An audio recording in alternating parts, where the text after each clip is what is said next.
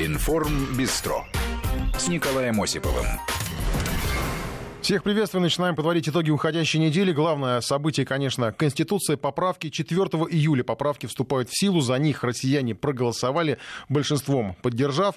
Многие уже назвали даже 4 июля свое время, своего рода днем независимости. Ну, по аналогии с датой американской. Хотя, конечно, есть, наверное, в этом определенный смысл. Потому что э, по одной из поправок Россия получает независимость в полном смысле этого слова. Независимость от международного законодательства. Речь о приоритетах. О содержании поправок еще поговорим, как и о том, что прозвучало сегодня на э, совещании с рабочей группой, где президент подвел итоги. Члены рабочей группы комментировали прошедшее голосование. Сенатор Андрей Клишес назвал опыт уникальным.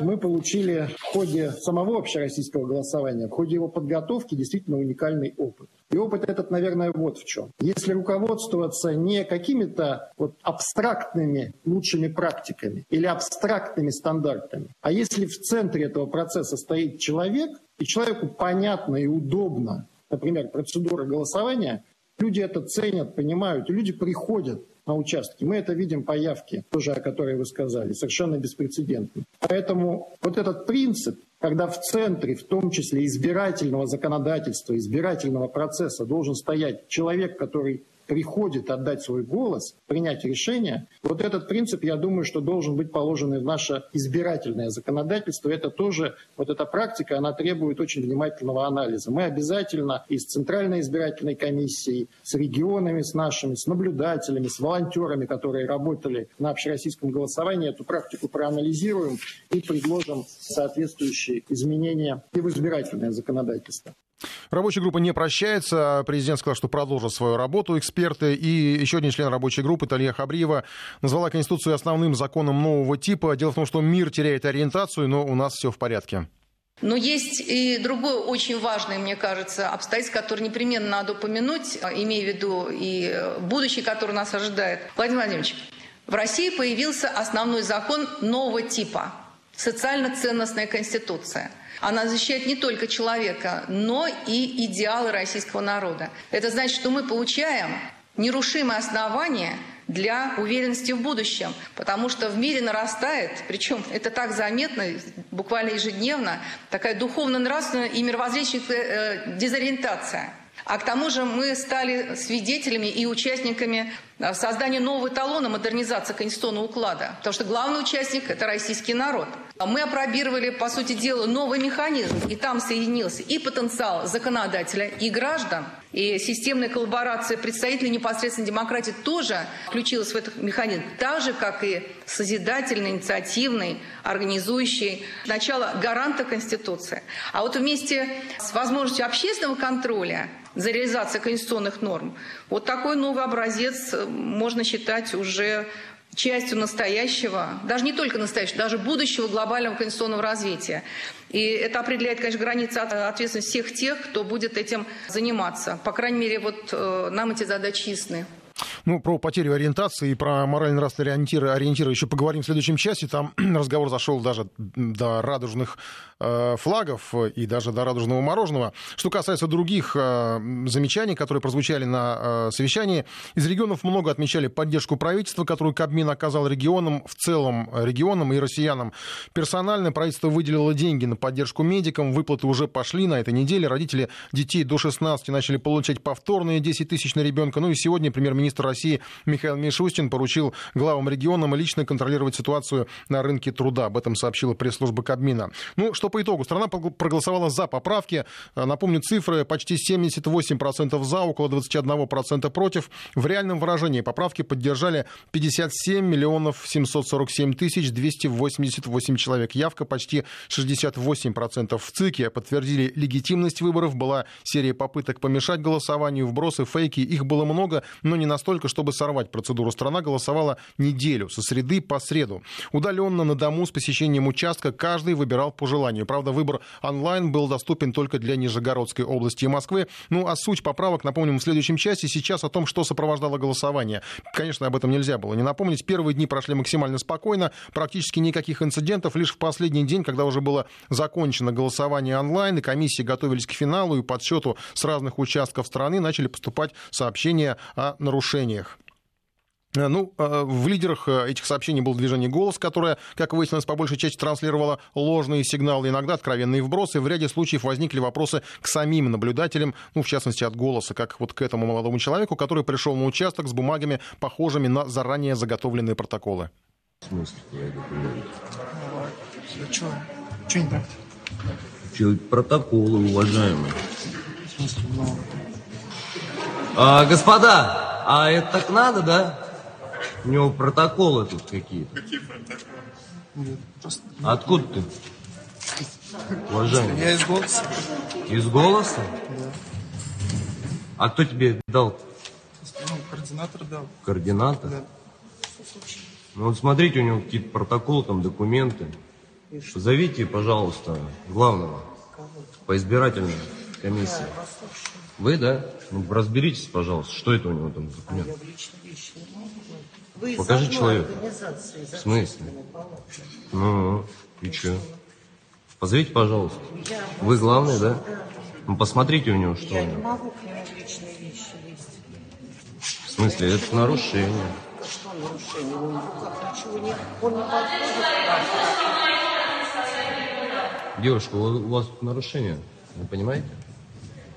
Что, какие Полицию позовите, пусть разбирается. Вы Хорошо, посмотрите. давайте пойдемте с вами. Ну, здесь отмечу, что нарушение как раз со стороны наблюдателя, который, казалось бы, должен был следить за нарушениями. Самыми вопиющими случаями сейчас разбирается полиция. Их было, еще раз отмечу, немного. И очень оперативной была реакция на все э, сообщения и заявления. В целом организация прошла по высшему уровню качества. Владимир Путин сегодня дал оценку работы от стадии подготовки до волеизъявления россиян. Я хочу э, обратиться сейчас и к тем, кто работал в рамках рабочей группы. И, конечно, благодарен вам за сегодняшнюю очень содержательную, интересную дискуссию. И хотел бы отреагировать на некоторые вещи, которые сегодня прозвучали, и даже обратиться с просьбой. Да, действительно, один из выступавших сегодня сказал, что полагает возможным дальше продолжить работу в рамках сложившейся структуры. И действительно, если вы, у вас такое внутреннее желание есть, если вы не устали от э, такого постоянного сопровождения вещей, связанных с укреплением правовой базы российской государственности и конституционных основ, то, конечно, я просил бы э, вашу группу не не расходиться, продолжить работу уже на основе тех поправок, которые внесены в Конституцию. Предстоящий процесс обновления законодательной базы, вы сами сейчас об этом сказали, это огромная работа, безусловно, будет требовать ваших знаний и вашего опыта. И, конечно, будут востребованы идеи, планы, о которых вы сегодня рассказали. Полагаю, что рабочая группа может взять на себя мониторинг всех этапов и аспектов такой правотворческой деятельности. Тем более мы с вами договаривались не оставлять без внимания конструктивные предложения. Сегодня тоже об этом было сказано. Конструктивные предложения граждан, которые трудно было реализовать именно на конституционном уровне. Я поддерживаю предложение, которое сегодня прозвучало. Э, Эти инициативы обязательно наших граждан надо учесть и в законах, и в подзаконных актах, и в практической деятельности органов государственной власти. Ничто, что является важным, полезным для страны, э, и что было вынесено на поверхность общественной дискуссии гражданами страны, ничего не должно быть забыто. Я вот что хотел бы еще сказать в завершение. С некоторыми из вас я, конечно, хорошо знаком на протяжении не одного года, но все-таки с подавляющим большинством членов рабочей группы у меня не было близких контактов. А с некоторыми из вас я вообще знаком раньше не был. Но я внимательно очень смотрел за вашей работой, смотрел за общественными, такими публичными дискуссиями, в которых вы принимали участие. И должен сказать, что ну, меня очень порадовало. И не только порадовал, и даже в отдельных случаях восхищал ваш уровень знаний, ну, интеллектуальный уровень.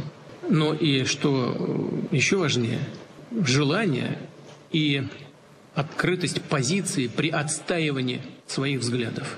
Вот я не только с интересом, но и для себя тоже многие вещи полезные отметил.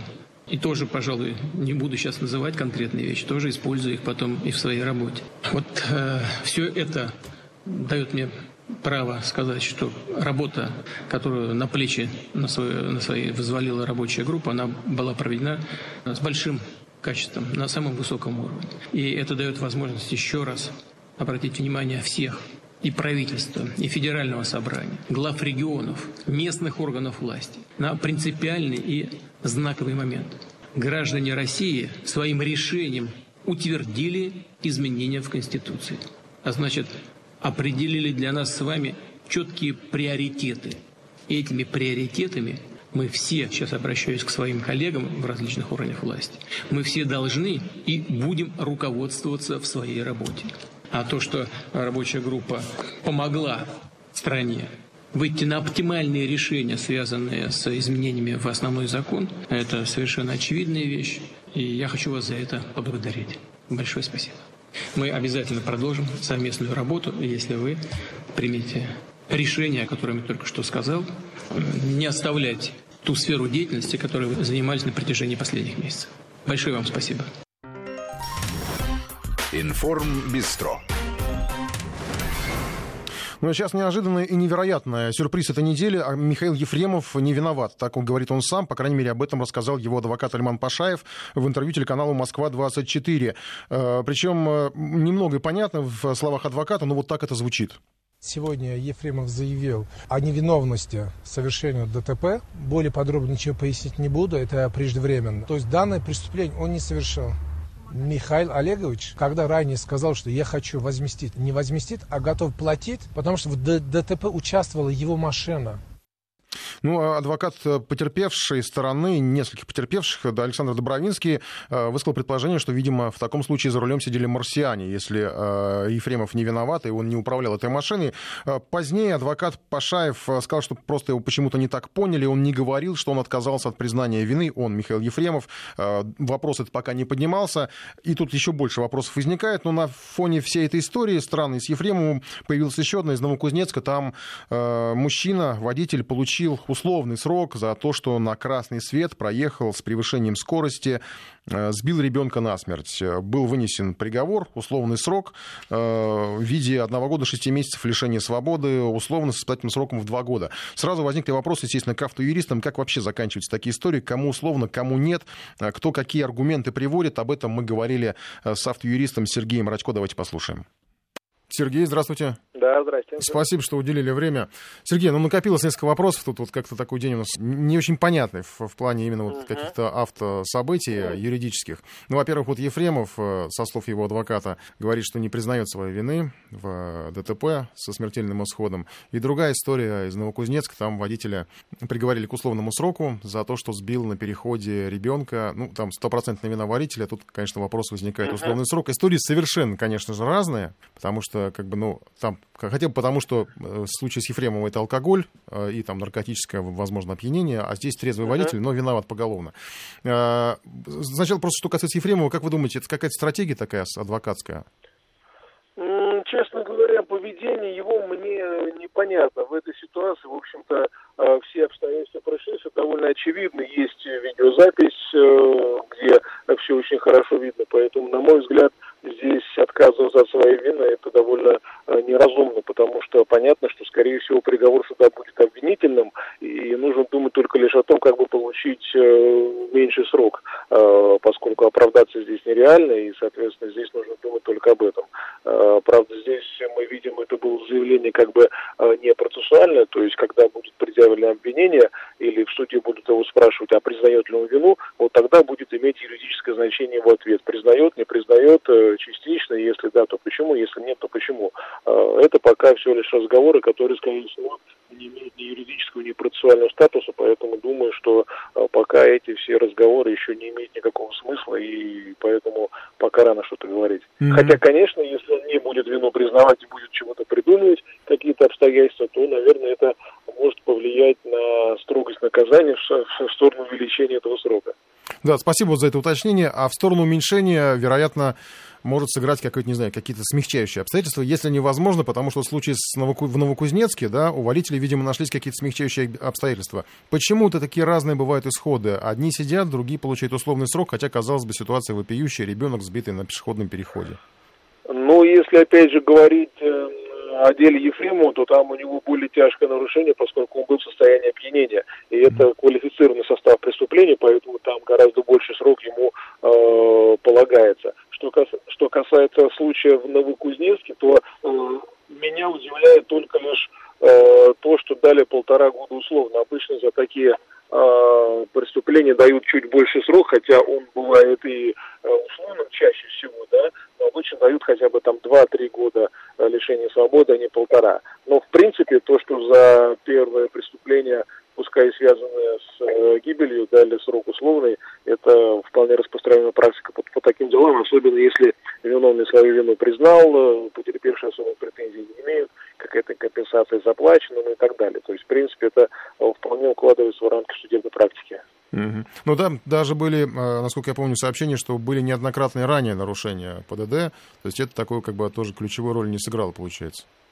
Не сыграло, да, потому что все-таки, видимо, здесь сыграла роль то, что потерпевшие, э, что называется, не жаждали крови, не просили строгого наказания, тем более, что, насколько я помню, там вроде следствие выходило в суд с ходатайством о назначении судебного штрафа, что тоже говорит о том, что э, здесь э, к нарушителю было довольно лояльное, лояльное отношение со стороны потерпевшей прежде всего, потому что при их несогласии с этим, то, конечно, они могли потребовать более строгого наказания и даже обжаловать приговор в связи с его мягкостью. То есть от поведения потерпевших тоже зависит судьба э, виновника ДТП? Да, во многом зависит, потому что суды очень опасаются оспаривания приговоров именно по мотивам мягкости, поэтому они очень э, тщательно подходят к, к оценке мнения потерпевших о том наказании, которое э, надо э, назначить.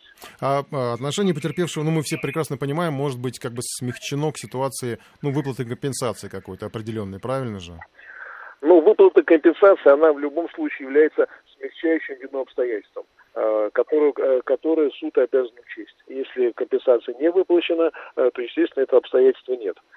Конечно, компенсации бывают разные, но иногда бывают такие, что как бы вся сумма ущерба потерпевшему замещена, он претензий не имеет и просит виновного строго не наказывать. То есть суд это все подробно выясняет, и уже с учетом всего этого назначается конкретное наказание. А если потерпевший снял все претензии, вот он считает, что вообще наказывать не надо, кто-то тогда может наказать, не знаю, прокуратура, да, какой-то вмешаться какая-то еще, еще сторона, которая потребует, э, ну, более, может быть, справедливой с точки зрения вот этой стороны наказания? Но что касается Новокузнецкого случая, то там дело могло быть прекращено за примирением сторон, э, если потерпевший бы того попросил. Э, ну, конечно, это дело-то согласие обвинения, то есть прокуратуры.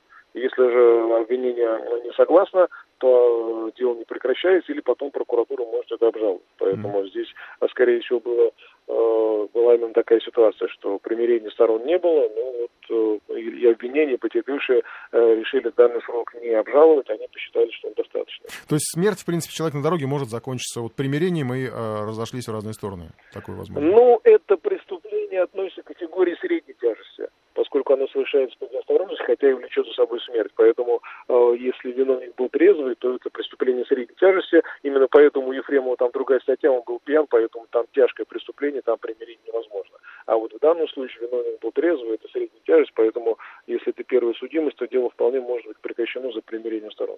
Спасибо вам большое за разъяснение. Сергей Радько, автор, юрист, адвокат в эфире Вести ФМ. Информ Бистро с Николаем Осиповым. Итоги недели еще не закончились. Э, началась э, основная волна единого госэкзамена. С предельными мерами предосторожности. Санитайзеры, дезинфекторы, маски – это обязательная составляющая экзамена. С большим опозданием из-за коронавируса, но выпускники все же смогли начать писать тесты для поступления в институты уже в этом году. Александра Писарева следит за тестированием. География, литература и информатика. Российские школьники начали сдавать ЕГЭ в приоритете. Безопасность. Коронавирус, который сдвинул сроки экзаменов, повлиял и на их организацию. В конце июня прошли пробные дни без участия школьников. Там отрабатывали технологию. Свои особенности есть и при проходе, и при рассадке. Накануне провели полную дезинфекцию пунктов проведения. Сегодня учителя, организаторы и наблюдатели встречали школьников в масках и перчатках. Выпускникам они не обязательные классы специально регулярно проветривают. Внутри стоят бактерицидные бактерицидные облучатели. Постарались сделать все, чтобы дети думали только об экзаменах, а не об эпид-безопасности, поясняет директор столичного центра образования Царицына Ефим Рачевский. Все к этому привыкли. Сегодня это стало признаком культуры. Точно так же, как неприлично сморкаться, мне кажется, точно так же сегодня неприлично в общественном месте появляться без маски. Конечно, в маске некомфортно, но все пункты проведения единого государственного экзамена оборудованы всем необходимым. И масками, и всякими жидкостями для омовения. То есть на детей это не легло. Там все выдаете. Рассаживают подростков на расстоянии полутора метров друг от друга зигзагом, но чтобы попасть в класс, надо еще пройти измерение температуры бесконтактным термометром. За соблюдением всех процедур тщательно следят, рассказал начальник Департамента общего образования Томской области Ирина Грабцевич. Помимо всех тех традиционных противоэпидемиологических мероприятий, мы приняли решение и назначили в каждом пункте проведения ответственного за противоэпидемиологический режим. Его ввели в члены ГЭК и этот человек на протяжении всей нашей процедуры от входа до окончания экзамена следит за тем, чтобы создать условия все безопасные для наших выпускников. Нам серьезно пришлось изменить логистику прихода в пункты проведения. На сдачу не все сразу, а группами. Чтобы избежать столпотворения впервые к работе на ЕГЭ привлекли 12 тысяч медработников. Именно в их власти отправить на сдачу в резервные дни, если температура повышена. Но бояться этого не надо. Расписание специально составили так, чтобы все успели подать заявление в вузы. Формировать списки институты и университеты начнут после 20 августа. Как выполнить столько требований, успешно показал Владивосток. Там экзамены начались раньше всей страны. Выпускники приходили к школам заранее, чтобы пройти проверку. Переминаясь с ноги на ногу, ждали на расстоянии друг от друга. Разметку специально нарисовали мелом на асфальте. Лица сосредоточенные, форма одежды парадная, черный низ, белый верх. В кабинеты пускали не по 15 человек, как раньше, а по 11. Всеми этими особыми условиями проведения экзамена в этом году советуют воспользоваться. Ролики, где учат, как списать, появляются регулярно. Скорее всего, вас интересует тема, как же списать на ЕГЭ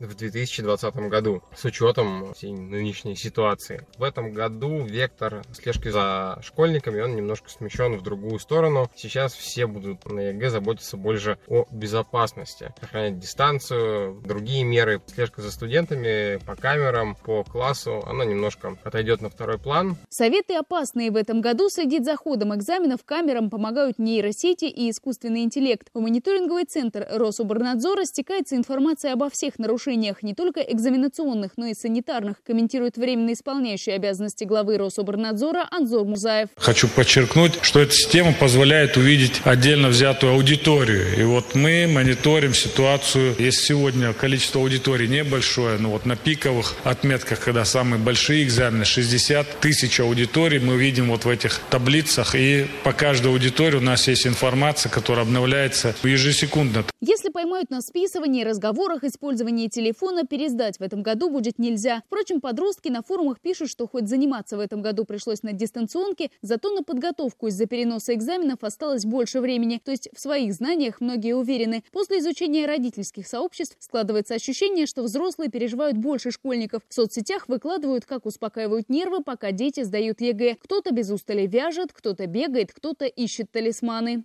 Такая удачная находка называется куриный бог на счастье, камушек с дырочкой. А ведь именно спокойствие взрослых – залог успешной сдачи, объясняет семейный психолог Наталья Гришаева. Как бы ни старались сгладить влияние пандемии на школьников, на них она серьезно отразилась. Она влияет на всех, она не только на детей. На общество в целом влияет, все нервные, конечно, она повлияет, даже говорить нечего. Но другой вопрос, что мы очень все разные. Есть часть людей, на которых вообще ничего повлиять не может. Есть, которые частично влияют, а есть люди, на которых очень сильно повлияет. Таких и среди родителей, и среди детей процентов 20. Если учителя начинают транслировать свое беспокойство во время всего этого, и родители в том числе, то, безусловно, этим заражаются дети. То есть, что можно посоветовать одно? Думать позитивно. Эксперты прогнозируют, число отличников в этом году сократится на одну десятую. Провал предрекают по разным оценкам каждому третьему или каждому второму. При том, что в этом году число поступающих в вузы минимально. В высшие заведения решило идти лишь половина выпускников. Только им нужно сдавать ЕГЭ, аттестаты выдали по годовым оценкам. Цифры по сдающим подтверждают результаты опросов абитуриентов. Многие говорили, что выбрали IT-специальности. Информатика – самый популярный предмет сегодняшнего дня. Ее сдают 98 тысяч человек. Литературу – 58 тысяч, географию – 17. Наиболее массовый экзамен по русскому языку пройдет в два дня – 6 и 7 июля. Он необходим для поступления во все вузы. Сдавать его будут больше 670 тысяч подростков. Это приемная кампания из-за коронавируса, особенная не только для выпускников школ, но и медуниверситетов. Дополнительные баллы при поступлении в ординатуру получат те, кто помогал в борьбе с пандемией. 20 – те, кто отработал волонтером больше 150 часов. Тем, кто являлся медицинским сотрудником или проходил практику в медучреждении дольше месяца, полагается 30 баллов, а таких в этом году без малого 70 тысяч человек. Александра Писарева, Вести ФМ. Информ Бистро. Ну, после хороших новостей немного страха надо нагнать. Она снова пугает. Говорят, мы сно- скоро снова заболеем. А, правда, не коронавирусом, а киберпандемией. Она вот, новая угроза. Про нее говорят не впервые. А, в очередной раз теперь ученые говорят. До этого, кстати, в МИДе говорили, предупреждали, что киберпандемия. Это все очень страшно. Мы все стали слишком цифровыми, особенно на этой удаленке. А, и эта удаленка загнала нас в мир гаджетов. А, вокруг вирусы, не те, вот, с которыми сейчас мир борется, а цифровые вирусы. Э, много мошенников, защиты практически нет, потому что мы расслабились. Давайте обсудим, э, что происходит. Мы стали слабее вот с этим всем цифровым миром, или наоборот, это делает нас сильнее. Вообще, верите ли вы в то, что киберпандемия реальна? С двумя вариантами ответа вполне возможно. Мы заложники цифр. Второй вариант глупости, прогресс победит все угрозы. У нас, как обычно в это время, Мария Скородил, Екатерина нет в студии. Да, здрасте. Здравствуйте. Приветствую. Плюс семь девятьсот три сто семьдесят шестьдесят три шестьдесят три. Можете прислать свои соображения на этот счет, а, потому что, в общем, нас, ну, опять же, повторю, киберпандемии пугают не э, впервые. Вот еще буквально в начале коронавирусной пандемии Министерство иностранных дел предупреждала. Э, содержание было следующим. По существу мы имеем дело с двумя пандемиями. Одна – это биопандемия, то, то самое COVID-19, Э, параллельно с ней усугубляется, углубляется другая глобальная проблема, она наверняка рукотворная. Это то, что я бы назвал киберпандемией, сообщил э, директор Департамента международной информационной безопасности МИДа Андрей Крутских. Причем сделано это заявление было э, на онлайн-дискуссии клуба «Валдай», то есть тоже по удаленке, тоже в ну зоне ну да, риска кибер, киберпандемической. Кто из вас считает, что киберпандемия – это все вот близко, и все мы скоро будем больны? Катя. Обоснуй. Катя считает, что да, мы не, не то, что скоро мы будем больны, мы уже очень зависимы от этого, очень подвержены этому. И, э, в общем, вот, собственно, вот этот режим изоляции, да, он показал как раз, это все очень уязвимо. Э, опять же, сколько было историй про то, что э, в Zoom-конференции вклинивались, э, ну, были просто хулиганы, которые просто и выкладывали потом видео, как они приходят на урок, который проводится в школе, они приходят просто похулиганить, просто там ну, мало учителя... ли людей просто а, да, офлайн приходят но, в школу похулиганить. Да, да, но там было очень много, очень много появилось маньяков, очень много педофилов, это страшно. Кроме того, ну, вот то, что в рамках школьных каких-то программ Zoom-конференций есть э, ужасающие совершенно случаи, когда взламывались видеоняни. То есть, когда родители ставят э, ребенку грудному камеру в спальню для того, чтобы заниматься своими делами и видеть. А камеры такие с обратной связью, чтобы с микрофоном, чтобы э, если ребенок проснулся, ему можно было сказать э, пару угу, слов, да. там, да, он услышал мамин голос, успокоился, повернулся, спит дальше. Да, и дети начали говорить, что э, с ними кто-то разговаривает рассказывать. Говорят, ну, кто, кто, разговаривает, кто разговаривает по ночам, да, думает, ну, какой-то воображаемый друг для детей, в принципе, это не редкость. Вот, а потом выяснилось, что это были просто взломы вот этих видеокамер, э, видеонянь. Прерываемся. Вести ФМ. Это да, вещи страшные. Да, это вещи страшные, но это вот то, что э, вот среди нас, да, я уж не говорю о каких-то более глобальных вещах, об этих э, нашумевших Ивона Край и Петя, которые парализовали работу крупных там корпораций буквально. Ну, это всегда было. Я просто про то, что это всегда было. Вообще, я считаю, что все вот эти вот а, технологии и, там, не знаю, технические революции, вот все то, что вот мы сейчас имеем, это, по сути, то, что мы должны иметь. Это только делает нас, по сути, сильнее, потому что, да, мы сталкиваемся сталкиваемся с какими-то угрозами, мы их преодолеваем. Ну, всегда, всегда есть вон болезнь сейчас только что была, да, вот она есть, потом вакцину разрабатывают. То есть это как раз-таки вот как подталкивает людей к тому, чтобы что-то вот изобретать новое. Да. А Катя, а без гаджетов, к тому, что мы уже сейчас привыкли, мы все в телефонах разных производителей, там и американских, и корейских, и японских, китайских. Это мы все уже, мы все уже там. Без этого просто в 21 век. Но сейчас, ну, во что мы превратимся? Мы превратимся просто в изгоев. Ну, нас пугает, Можем... да, что... Нет, ну, как раз пугает, что у нас нас не в изгоев, преврат... мы не в изгоев превратимся, а в том, что э, все эти вирусы, в общем, все будет настолько там опасно, что мы туда уже перестанем лазить, и мы, ну, в лучшем случае, мы опустимся обратно до кнопочных телефонов, а есть такие люди Вернее, уже. А есть уже такие а люди, в да. лучшем случае до дисковых телефонов или вообще по... И все, и будем тогда, и будем. Вот эти люди, которые, кстати, сейчас сидят, это, по сути, такие, я считаю, отшельники, потому что у меня тоже есть такие друзья а, в Германии, правда, вот они немцы, вот они боятся, там сказали, что Меркель взломали, прослушали телефонный разговор, и они не пользуются, они до сих пор, только когда это было, они уже до сих пор не пользуются Фейсбуком, не пользуются а, WhatsApp, просто потому что это опасно. Может, они просто Ну считают, как- что они Меркель? так они, и они- величия. вы понимаете, эти ребята, интересные ребята, действительно там, да, они пишут письма, и вот мы этих писем ждем, получаем. Это какая-то романтика, да, в какой-то, в какой-то, в какой-то степени. Но и, и что? Это отшельники. Вот я считаю, что это отшельники, потому что вот сейчас, да, конечно, мы уязвимы под всеми вот этими вирусами, все, э, под всем мы уязвимы. Мы, мы, под- мы, за нами следят а все, причем не только там, да, это чужие страны за нами могут следить. Это все могут, предположительно. Но это, по сути, я считаю, ну, это какая-то расплата за то, что вот мы сейчас имеем какой-то комфорт, быстроту, во-первых, скорость передачи Да, данных. Да, несомненно, получения. несомненно, Маш, это очень удобно. Мне тоже очень нравится, когда одной кнопкой можно там заплатить за квартиру, там Ну, расплатиться конечно. в магазине. Ну, также одной кнопкой ты билеты. можешь потерять все деньги. Это правда. И, И, я это а- осознаю. Но с другой стороны, можно изменить мир, мы тоже с другой знаем. стороны, мне кажется, что нужно иметь какую-то подстраховку. То есть, как, например, не знаю, я вот до сих пор оплачиваю городской телефон. Я им не пользуюсь. У меня он даже не подключен. Ты кому-то относишь деньги? Относят. А, кстати, он, он не дешево стоит, он 400 рублей, по-моему, Я стоит. даже сейчас не знаю, как заплатить за телефон, если, э, честно, только через Вот. приложение. То есть вот, вот- вот городская линия, да, у меня сам аппарат не, не подключен, вот, но я понимаю, что если в какой-то момент все накроется, электричество, не будет электричества, не будет Wi-Fi и там р- разрядится мобильный телефон, у меня будет возможность воткнуть аппарат Не и будет, позвонить. не будет возможности, потому что справедливо нам слушатели из Москвы напоминают, что сейчас все равно все звонки по цифре идут. Конечно. Вся эта Ну, городская связь, она все равно цифровая. Если кто-то захочет э, какой-то кибер, э, вот этот злодей, все уничтожить, он уничтожит. Он уничтожит Не надейся, не Почта, надейся. телефон, Ты позвонишь, телеграф. э, позвонишь, а там на другом конце вот этот вот там, что там, тишина, вы умрете через 7 дней. Радио. Останется радио. Ну, говорят, что пока, скандинавские- пока мы все не перешли на цифру. Скандинавские да, как- страны перешли Да, на Норвегия, да, Норвегия Норвегия. полностью перешла на цифровое Ну, ну, радио. Нет, Вот. Кать, это вот я вот вообще считаю, что это какая-то вот такая, знаете, это как на- линия ностальгии. Это, по сути, мы можем, конечно, поностальгировать, что да, раньше вот жили люди вот в таком вот, да, слушали радио, там, да, на батарейках вот это вот все, а цифры не знали, а, пе- переписывались письмами, ходили на почту оплачивать, вот это вот все. Да, но это только поностальгировать, это какое-то время, а потом ты хватаешься за свои, за свои гаджеты, и, за, опять же, ты голосуешь за то, что тебе нужно все это сделать по- по- по-быстрому, сэкономить свое же собственное время, на быт не тратить время, хотя бы. Ну, а в нашем случае на получение той же информации. Ну, мне кажется, зависимость уже э, достигла такого уровня, что если вот э, городской житель, да, который пользуется всеми всеми средствами, э, все, всеми гаджетами, всеми приложениями, да, для того, что... То есть его э, на один день его лишить Wi-Fi и электричества, он просто не выживет.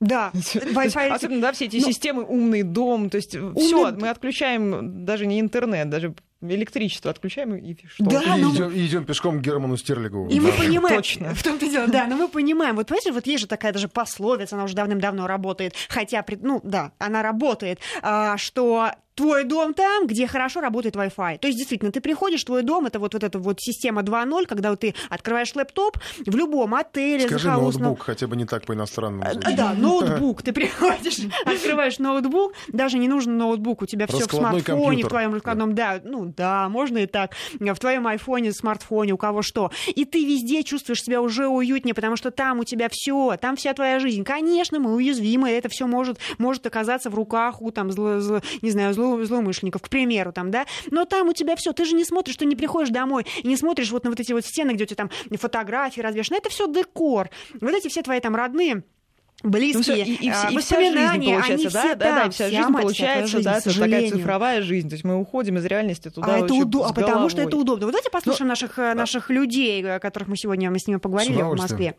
Мне кажется, появляется от них зависимость, и они становятся, наоборот, э, зависимыми именно от гаджетов и слабее.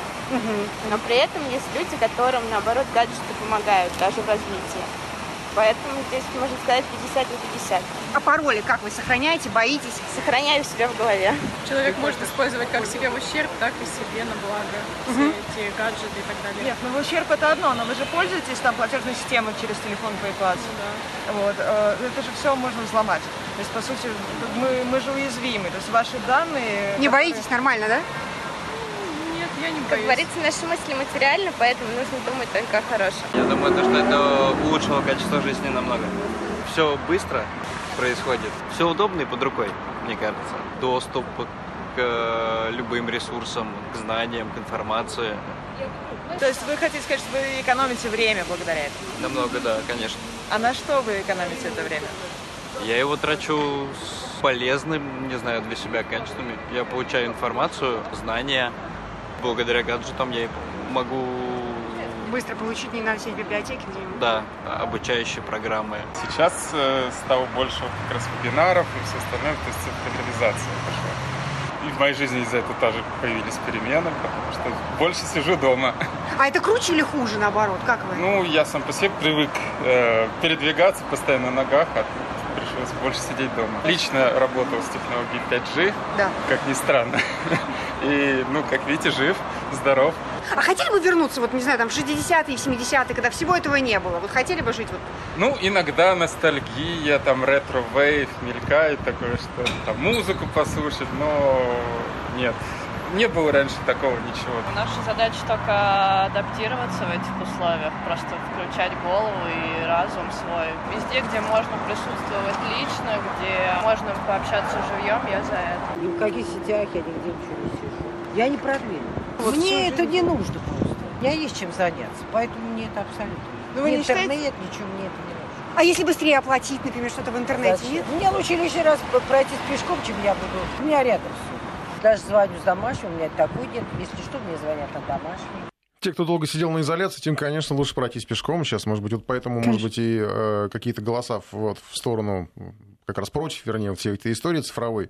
И в... э, ну, вот я есть- спрашивала у людей, да, на- на- они говорят, что быстрее, мы экономим время э, на этом. Но я спрашивала, а на что вы экономите время? Да, на что вы никто это время ответил, кстати, тратите? да? На- а оно все равно уходит на, на пролистывание ленты, в Ну, тех же уходит, соцсетях. потому что мы ну, привыкли, никто Кать. не сказал, что я там пошел, не знаю, в парк на пробежку, вместо Да, того, чтобы конечно, ну, стоять в очереди. скажет, что- Мы говорим, на самом деле, не, не- не столько о том, что насколько все это вредно и заразно, вот именно как раз о том, что это заразно говорим, А, потому что мы а, вот это все быстро, да, в один клик мы там все услуги, тоже так же, или там знания, информацию, точно так же в один клик ты можешь и потерять эти знания, информации. Ну да, Легко. вот все, вот нет у тебя гаджета или что там. Украли И гаджет, нет и доступа, всё. да. А, И точно так же в один клик а, может все быть заражено это, да, то есть, ну, ты теряешь а, сразу огромный а, объем чего-то такого, что тебе казалось было нужно, и у тебя нет того вот самого лампового, о чем говорил там один из тоже. А вы заметили, что, кстати, вот просто есть еще такое, э, такое понятие, оно часто там используют в, в урбанистике, философии, это как пустой рюкзак. То есть вот когда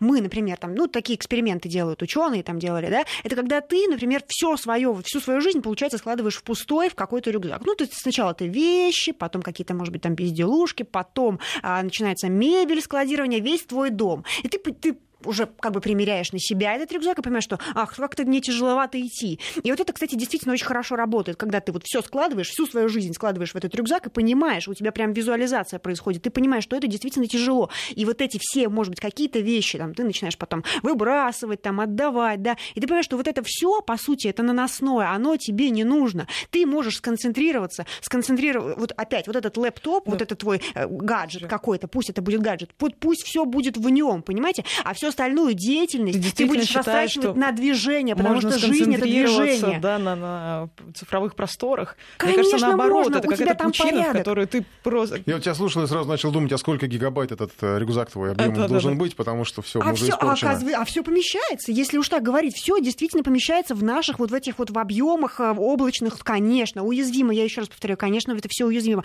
но на, на дворе какой 21 век, мы не будем, если мы не будем идти за вот этими технологиями, то просто мы опоздаем отдыхаем, а другие будут в идти. И вот дело. и Видишь, все. Ты, ты говоришь, что мы, мы развиваемся, мы разрабатываем вакцину, но даже вот эта там цифровая вакцина, да, от э, вот этих атак, она тоже для нее нужно огромное количество времени для того, чтобы ее разработать, потому что, э, как вот специалисты говорят, я сегодня читала, в нулевой день э, практически невозможно отследить, да, отследить источник этой атаки, а тем более уже да разработать... всегда было ощущение, что все эти борцы с вирусами, они А... сами их рисуют, чтобы потом еще, мы да. платили деньги за то, чтобы этих И вирусов не подсаживают было. людей, да, на покупку лекарств потом еще, да. Ну, вот это вот вся, вот эти заговоры. Ну, Кать, ну правда, ну это же есть. Давайте вот просто скажем, если, например, если ты понимаешь, что тебе, опять же, вот карантин, вот нам хороший пример, мы сидели дома. А если бы не было гаджетов, что бы мы делали?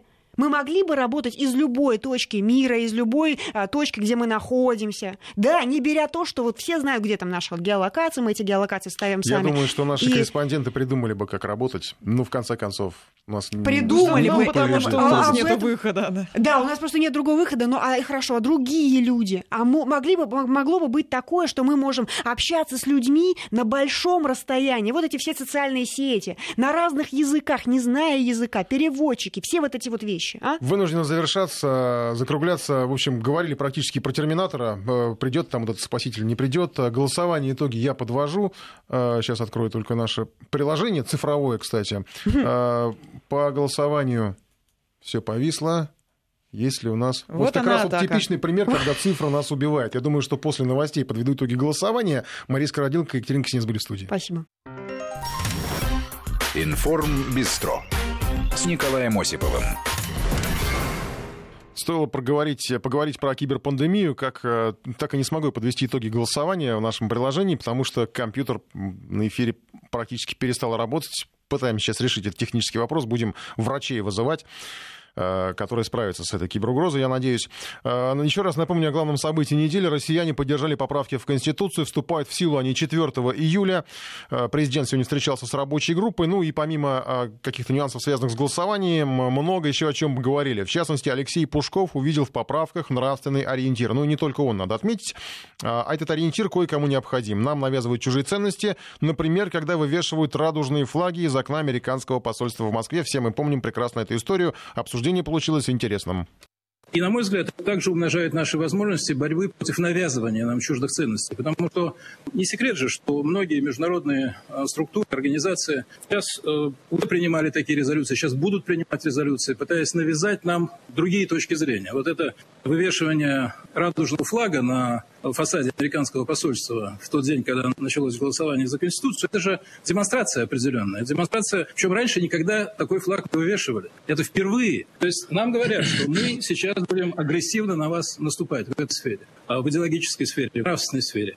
Мне кажется, что мы дали очень ясный ответ, и мне кажется, что мы встаем, собственно, мы становимся лидером борьбы за традиционные ценности а, во всем мире. И здесь а, я считаю, что исключительно велика ваша заслуга как э, лидера, который отстаивал всегда эти ценности и всегда об этом говорил. Так что, на мой взгляд, это будет иметь очень большое долгосрочное значение и поистине значение глобальное. И в этом смысле Россия превращается в лидера, в оплот традиционных ценностей в современном мире. А, извините, пожалуйста, Алексей Константинович, я не понял. В здании в этом кто работает? Я говорил о том, что был вывешен флаг на фасаде американского посольства 24 числа. Радужный флаг, ну, флаг ЛГБТ. Это как бы была некая демонстрация, и они оправдали это тем, что сейчас идет месячник борьбы Я за права сексуальных спра- меньшинств. Но Я и спрашиваю, кто работает в этом здании? американцы работают, американские, американские дипломаты в этом здании работают. А флаг? Да. Понятно. Ну, Ну, Хорошо, да, ладно. флаг радужный. Да. Ну и ладно, они- Вот, они Поэтому показали- я на это обратил внимание. Да, они кое-что показали там по поводу того, кто там работает. Но не, не страшно, мы же ведь мы много раз говорили на этот счет, и у нас позиция понятная. Вот я считаю, много раз об этом говорил. Хочу еще раз подчеркнуть. В России не было, нет и не будет. Не будет. Ничего, что связано с ограничением прав по расовому признаку, по сексуальной ориентации, по национальности, по религиозным каким-то признакам. Никогда такого в России не было. И не будет никогда. Вопрос совершенно в другом. Да, у нас несколько лет назад был принят закон о запрете пропаганды гомосексуализма среди несовершеннолетних. Ну что, пускай человек вырастет, станет совершеннолетним и сам определит свою собственную судьбу. Навязывать просто ничего не надо. Вот мы против чего. против навязывания чего-то. А так э, это те, кто нас атакует по этому направлению, ломятся просто в открытую дверь. Пускай лучше за собой посмотрят. В некоторых странах, в том числе и в Штатах, до сих пор, вы это знаете, до сих пор существует норма уголовного права, по которым людей нетрадиционной ориентации можно преследовать в уголовном порядке, так как это было в Советском Союзе. У нас нет ничего подобного. А в некоторых государствах за нетрадиционную сексуальную ориентацию э, людей могут приговорить к смертной казни. Вот пускай займутся делом, там поговоряются. А наша позиция ясна, я ее только что еще раз ослышал. Ну, в принципе, все понятно было изложено, но, может быть, не все до конца все поняли, потому что одно дело флаг, радужный пропаганда среди несовершеннолетних, другое мороженое. И там тоже неладные заподозрили, но насколько это сбивает нравственные ориентиры, трудно пока сказать однозначно. А глава Союза женщин России Екатерина Лахова мороженое цветов радуги называет, в общем, не очень хорошим э, явлением. Вот вы сказали, что пропаганда. Да, пропаганды у нас не должно быть.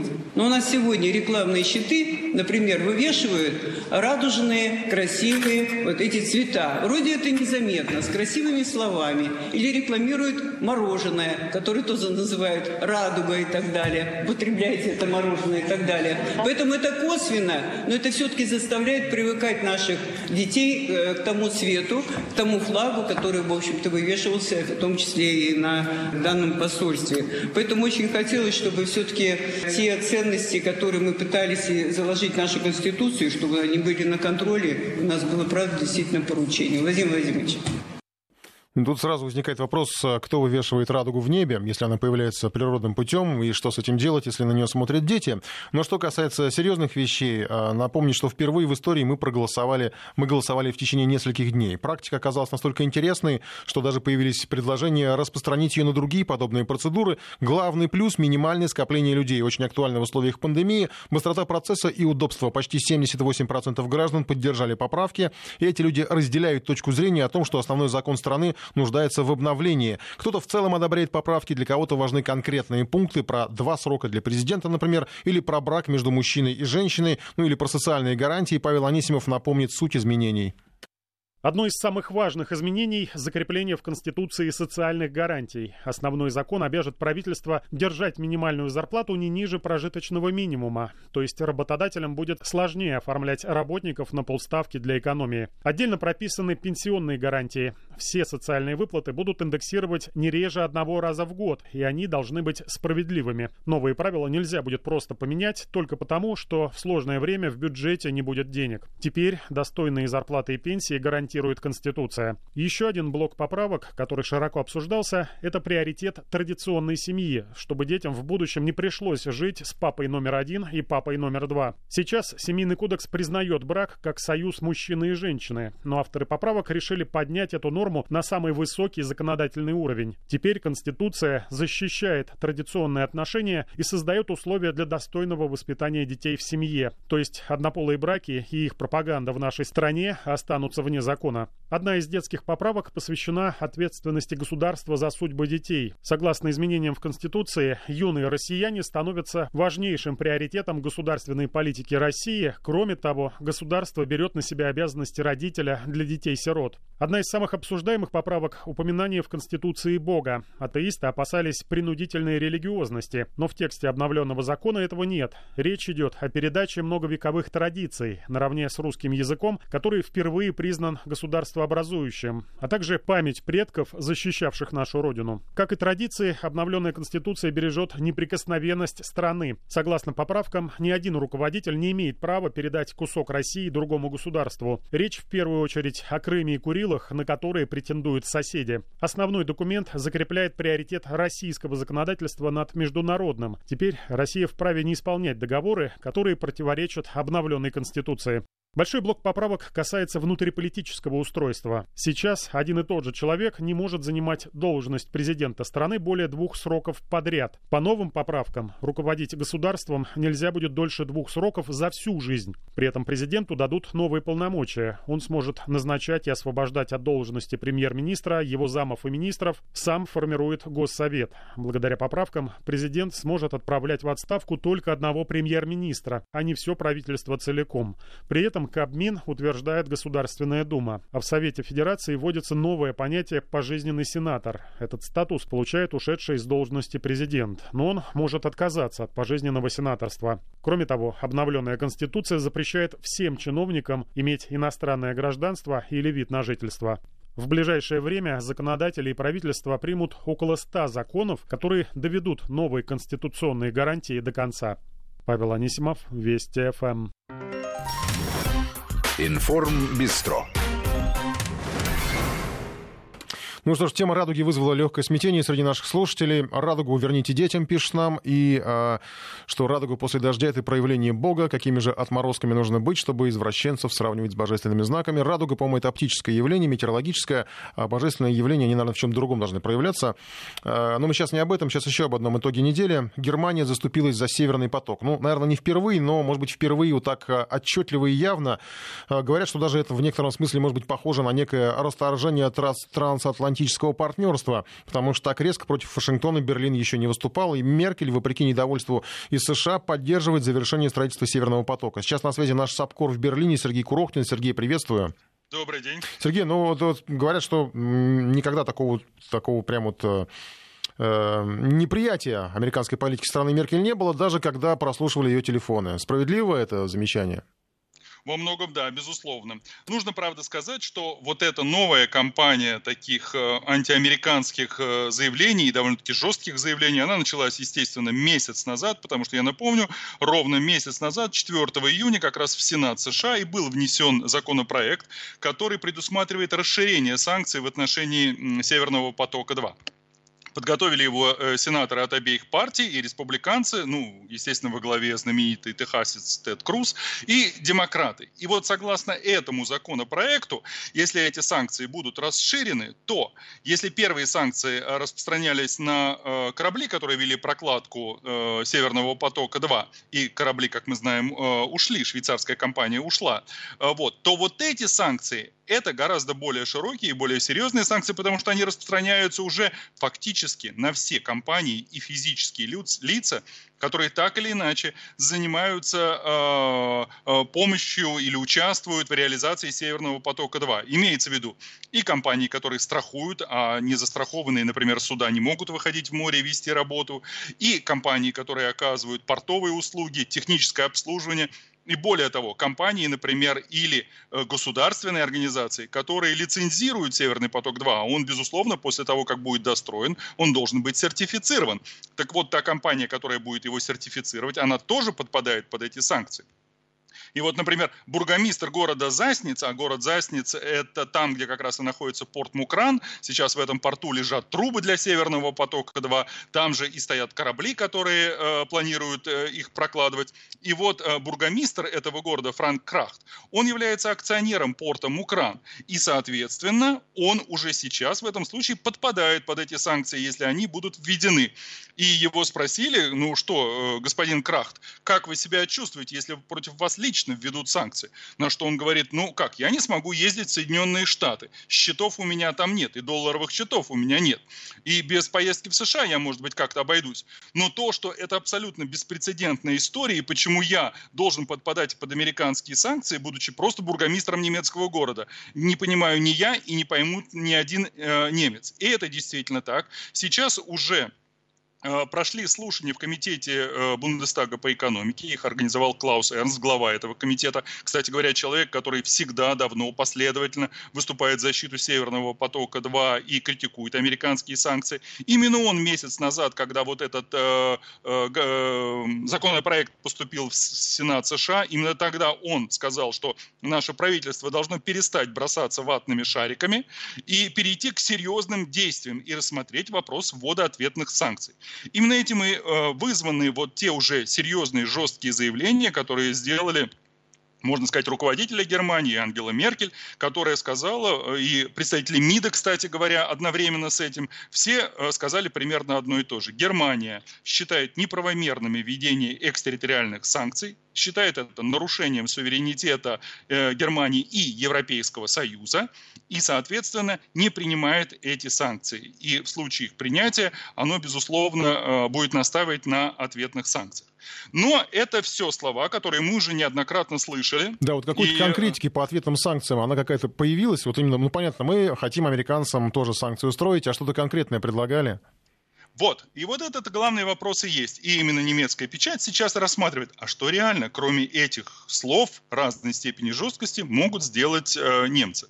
Э, заявление Ангела Меркель еще почему важны? Я напомню, с 1 июля Германия возглавляет Совет Европейского Союза на полгода. И как раз вот в течение этих э, шести месяцев должно произойти очень и очень многое. Ну, я уж не говорю о том, что решение по Северному потоку-2 должно быть принято. Но кроме этого, должен быть принят бюджет Европейского Союза на ближайшие ближайшие 7 лет. Должно быть принято решение о фонде восстановления экономики после э, пандемии и так далее. Я не зря называю все эти вещи, потому что это все то, э, чем сейчас должна будет заниматься Ангела Меркель. И вот она, благодаря этому получает некий рычаг, с помощью которого, возможно, ей удастся уговорить европейских партнеров э, не на ответные действия. Тут все прекрасно понимают, что не будет единства Европейского Союза э, в, например, ответных санкциях против США в ответ на санкции против Северного потока-2. Все прекрасно понимают, что никогда ни Польша, ни страны Балтии, ни Швеция, ни, наверное, Великобритания, еще можно э, вспомнить пару стран, никогда они они не пойдут на этот шаг. То есть этот вариант, э, скорее всего, исключен. Поэтому у Ангела Меркель очень непростая задача скорее всего, как считают многие э, немецкие, немецкие эксперты, э, у нее реально действовать через Европейскую комиссию, так как она сейчас возглавляет Европейский Союз, Европейский Совет. Соответственно, она с Еврокомиссией должна сейчас выработать вот этот план бюджета. И вот здесь у немцев, которые как раз и являются главным вкладчиком в этот бюджет, и которые уже заявили, что они готовы внести большую долю в тот самый фонд восстановления экономики, экономики э, Европейского Союза. И, конечно, на этом фоне у Ангелы Меркель всегда есть возможность задать вопрос. Мы вкладываем большие деньги, идем на большой дефицит для Германии, это большой будет дефицит бюджета, если все они выполнят свои финансовые обязательства. И э, было бы странно, что другие страны Европейского Союза не поддерживают нас в том, где мы считаем нарушается суверенитет Европейского Союза. А так как санкции США это безусловное нарушение, то не стоит удивляться, удивляться, что даже, например, Жозеп Барель, ну, точно не большой поклонник э, связей с Россией и вообще нашей страны, это, я напомню, глава, э, глава международной политики Европейского Союза, э, еврокомиссар по международным отношениям, даже он говорит, что в ответ на санкции США Европейский Союз должен готовить э, усиленный санкционный механизм. Опять же, это пока только слова. Но, тем не менее, такие возможности у, э, у Германии, в частности, и у Еврокомиссии в Брюсселе все-таки очевидно появляются. Остановит ли это американцев? Вот какой вопрос сейчас э, задают все себе. Ну, могу сразу сказать, пока ответы, которые я вижу в немецкой прессе, отрицательные. Могу э, процитировать сегодняшние, например, комментарии в газете «Франкфуртер Allgemeine Zeitung», одной из ведущих э, газет э, экономических э, в Германии в том числе. И э, там автор этого комментария, например, пишет «Европа слаба и разобщена. Америка зашла слишком далеко в своих санкциях, но в итоге она своего добьется так как Европейский Союз не входит в число тех, кто устанавливает правила, а правила устанавливают сильные. Вот э, этот комментарий как раз о, о многом говорит. Ну, э, удастся ли европейцам согласовать, еще раз говорю, какую-то позицию, которая возымеет реальное воздействие на тех же американских сенаторов или на действия США в отношении э, этих санкций, сказать очень трудно. Но пока настроение общее вот, э, европейской прессы в этом отношении э, весьма пессимистичное. И пока не видят, чем Европа сможет ответить Соединенным Штатам таким образом, чтобы они могли подумать еще раз, вводить подобного рода санкции или нет. Спасибо большое. Наш САПКОР в Берлине о Северном потоке и о противостоянии Германии и США как раз на почве э, Северного потока. Я просто добавлю еще, что ну, надо тут, э, нельзя забывать, что Трамп, он, в общем, может ослабить хватку, как в случае с э, КНДР, но действительно, как сказал наш САПКОР, как пишет немецкая пресса, он не отступает, не привык отступать от задуманного. Ну и напомнить, наверное, стоит про постоянные претензии в адрес Германии, которые как бы параллельно всегда шли, про то, что Германия задолжала какие-то огромные суммы за НАТО НАТО, ну там называли даже 1 триллион долларов, и якобы это может тоже иметь какое-то вот давление на э, Берлин, хотя, в общем, здесь тоже сомнительно, насколько все это будет эффективным. А, тут еще стоит, опять же, напомнить, э, что э, Суда для постройки Северного потока-2 а, направились в Калининград. Об этом появились сообщения на неделе. Это Остап Шеремета и Иван Сидоренко. Они находятся в Ла-Манше и идут в Калининград. 7 э, июля должны э, прибыть, и они э, могут, в общем, принять участие, если не будет очередной раз помех, в достройке Северного потока.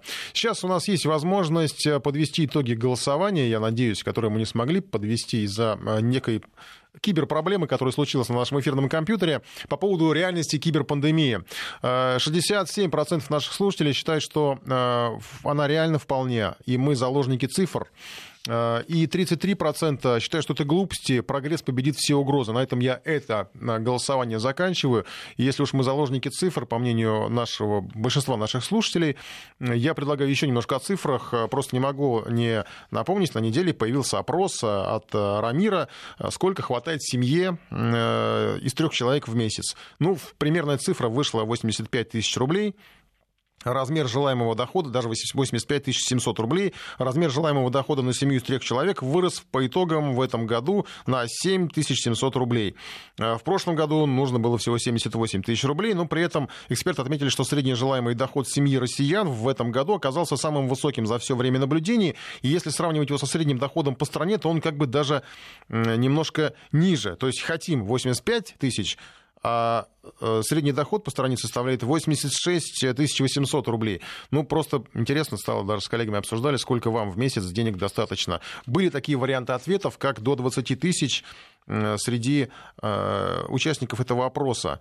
Правда, их очень мало, всего 2% опрошенных. Вот я поэтому в нашем э, приложении тоже указал этот вариант. До 20 тысяч, до 40 тысяч, до 60 тысяч, до 100 тысяч. Я предложил, предложил эту отсечку и более 100 тысяч достаточно. Дальше уже просто ну, раз, э, градации какие-то вводить считаю, не считаю необходимым.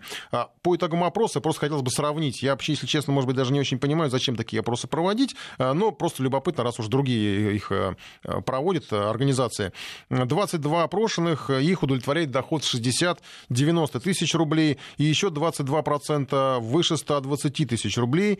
21%, то есть примерно каждый пятый, э, желаемый доход для них от 90 до 120 тысяч рублей. То есть, в общем, все цифры пляшут примерно от 70, 80, 90 тысяч. Ну и, соответственно, справедливо напомнить, что 85 тысяч – это средняя цифра э, по стране. И примерно 20-30 тысяч рублей устроил бы всего 4%.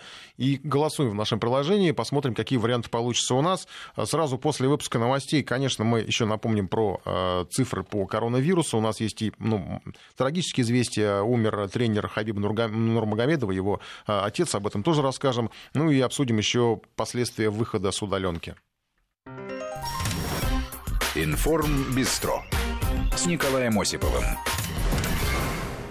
Сейчас про супермасштабную спецоперацию в Великобритании. Задержаны 746 человек с кокаином, пачками наличных и оружием. Спецслужбы взломали секретный э, чат группировки, узнали все о криминальном бизнесе. Ну и, в общем, э, получается, как бы криминал перешел на удаленку, проблемы решали онлайн, там же организовывали встречи, на этом же и погорели. Наш САПКОР в Лондоне, Лен Балаева на связи. Лен, приветствую. Да, добрый вечер, Николай. Я, когда услышал цифру 746, я как-то даже сначала не поверил э, то, о чем говорили. Прям сотни человек, получается, задержаны.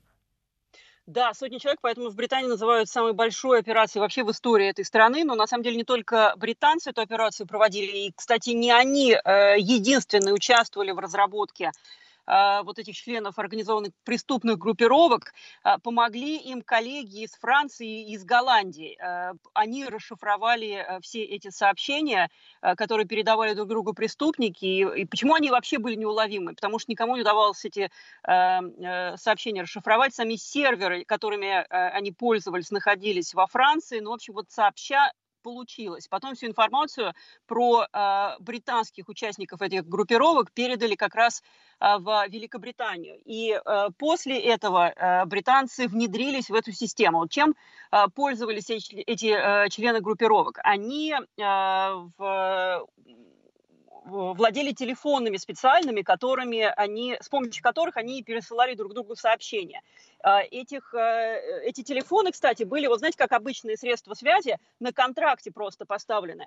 А, то есть в течение, например, шести месяцев можно было оформить контракт и а, платить по полторы тысячи фунтов стерлингов за пользование таким телефоном. То есть и... они обезличенными были, что ли? К ним не был привязан э, конкретный человек? А, эти телефоны выдавались вот этим членам преступной группировки, но там самое главное, все эти сообщения, они были зашифрованы. Вот помните, еще в, до 2017 года существовали телефоны а, под названием BlackBerries, и а, очень многие любили ими пользоваться и очень им доверяли, потому что говорили, что никто не может их взломать. Вот э, эти потом телефоны, они как бы с рынка сошли, стали э, менее популярными, а вот э, эти EncroChat, телефоны, э, которыми пользовались преступниками, они, преступники, они стали э, невероятно популярными просто потому, что их не получалось взломать никак.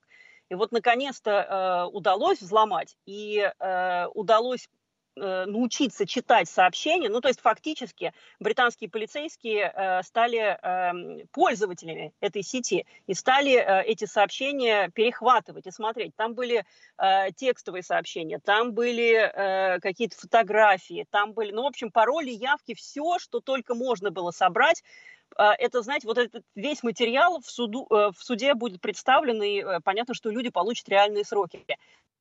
А, но очень интересный момент. Э, сильно помог карантин британским полицейским, потому что а, они э, стали вести слежку, начиная э, в, там, в начале апреля, насколько я помню. Да, в начале апреля, а в конце мая, марта еще случился в Великобритании карантин. И вот как сейчас в Скотланд-Ярде заявили, все члены этой организованной преступной группировки в Великобритании, они сидели буквально по своим домам, по адресам в карантине. Они никуда не могли скрыться, никуда не могли уехать. А, и как только, наконец-то, эти члены организованной преступной группировки узнали, что за ними следят, а, тут же они разослали там всем сообщение, что все, мы прекращаем деятельность, сейчас там сожгите свои телефоны буквально. И тут э, Скотланд-Ярд понял, что надо действовать. Э, одновременно всех арестовали, э, причем э, там такие интересные детали. Э, члены э, этой организационной преступной группировки, многие, не, там, не рядовые члены, не мелкие члены, а э, те, кто в, находил, в руководстве да, находился, они вели жизнь вполне себя такую респектабельную. То есть многие соседи, когда приехали их арестовать, они даже не, не понимали, за что, почему. Это такие вполне приличные люди, которые там входят в деловом костюме, куда-то там утром выходят на работу, может быть, в Сити едут куда-то на работу. А на самом деле это просто гангстеры, это головорезы. Но вот в любом случае э, то, того массива информации, которую смогли собрать благодаря э, расшифровке э, вот этих сетей, хватит для того, чтобы всех этих людей посадить в тюрьму на долгие-долгие сроки. Спасибо большое, Елена Балаева. Наш САПКОР в Лондоне, а масштабной такой еще не было в истории операции по борьбе с мафией. Арестовано, я напомню, больше 700 человек из числа этих гангстеров. Информ Бистро. Ну, сейчас э, уже, слава богу, не в начале программы, но все-таки ближе к концу не могу не озвучить цифры по коронавирусу. Уже несколько дней менее 7 тысяч по стране новых диагнозов. 25 июня последний раз было больше 7 тысяч. В Москве меньше 700 э, новых диагнозов уже третий день подряд. Э, к несчастью, всего в целом по стране 9859 человек умерли от COVID-19. Ну и, к несчастью, к большому эту статистику пополнил тренер Абдулманап Нурмагомедов, отец бойца Хабиб Хабиба Нурмагомедова. Сейчас вот в адрес Хабиба поступают сообщения со всей страны. Тренеры, спортсмены соболезнуют э, и очень скорбят по поводу э, этой потери. Николай Саприн расскажет о легендарном наставнике. Об уходе из жизни Абдулманапа Нурмагомедова сообщил президент Чечни Рамзан Кадыров в своем телеграм-канале. Он ушел от нас, составив после себя доброе имя, израстив достойное поколение, написал Кадыров. Чистейшая правда. Авторитет заслуженного тренера России Абдулманапа Нурмагомедова в мире спорта и, в частности, смешанных единоборств непререкаем. А перечислять именно всех, кого он с самого детства подготовил к большому спорту, можно круглыми сутками. Одних только чемпионов мира по боевому самбо среди них, согласно официальным данным, чемпионом 18 человек. Это показатель уровня книги рекордов России. В 1992 году, будучи еще 30-летним тренером, Абдул-Манап подготовил к победе на чемпионате мира по спортивному самбо своего младшего брата Нурмагомеда Нурмагомедова.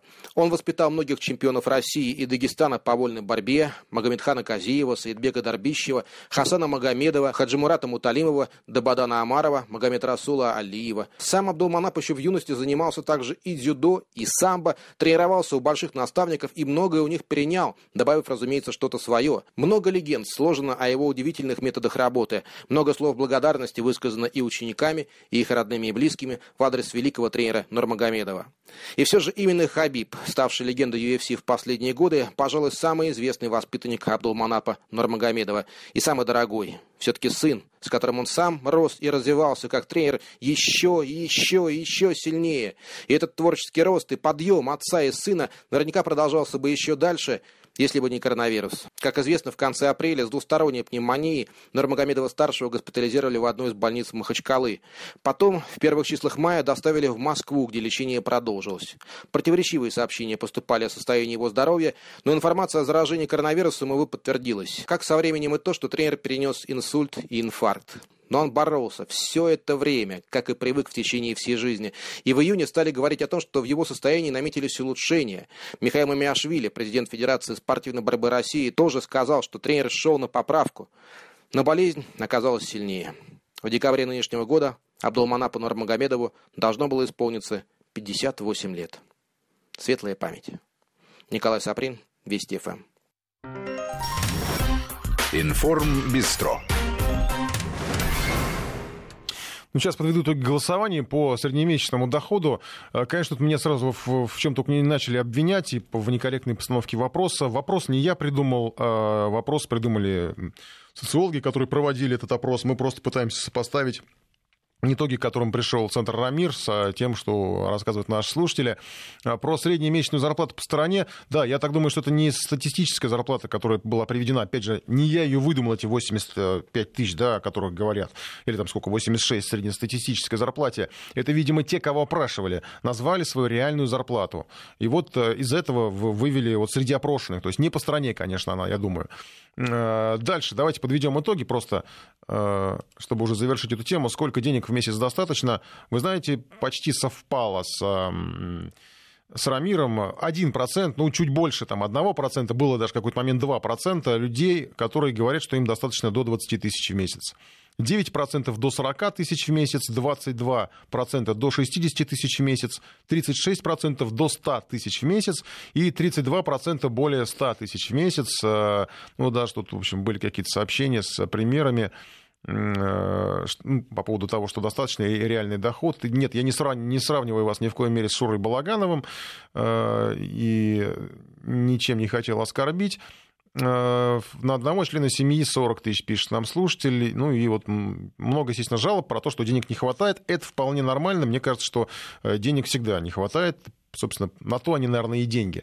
Завершаю я на этом голосование если позволит, опять же, наша киберугроза, потому что какие-то проблемы регулярные с, э, с, с доступом к нашему ресурсу. Да, завершаю голосование. И просто не могу ничего не упустить, не могу упустить еще одну тему уходящей недели про, э, про возвращение с удаленки. Ну, в целом у нас ситуация с коронавирусом вроде бы как на спад идет. По новым диагнозам, по смертельным исходам в ряде регионов даже уже позволяют высказывать предположения о небольших шансах на вторую волну, то есть небольшие, они меньше гораздо, чем были. Э, музеи открываются в Москве, по крайней мере, авиакомпании, говорят, штрафуют со страшной силой за нарушение санитарных правил. Курорты стали открываться, хотя за рубеж мы по-прежнему еще не летаем, там э, курорты закрыты, для россиян, по крайней мере.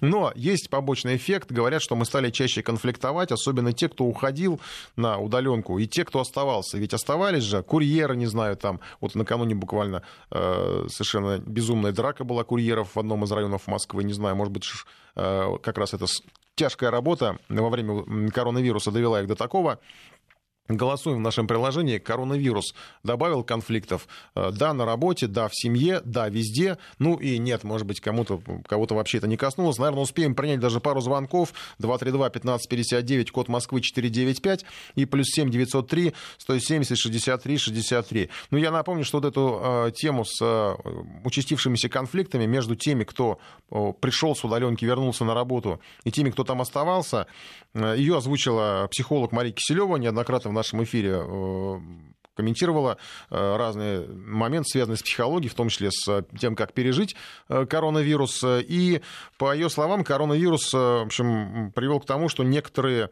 те, кто работал все это время, они как бы считают себя такими героями и надеются, что ну, как, как тут их работу оценят. А с другой стороны, те, кто все это время э, не был там в офисе, не выходил на работу, может быть, где-то там находился, но продолжал работать, э, он тоже как бы выполнял какие-то функции, просто это вот было дома. И, может быть, даже дома он работал и лучше.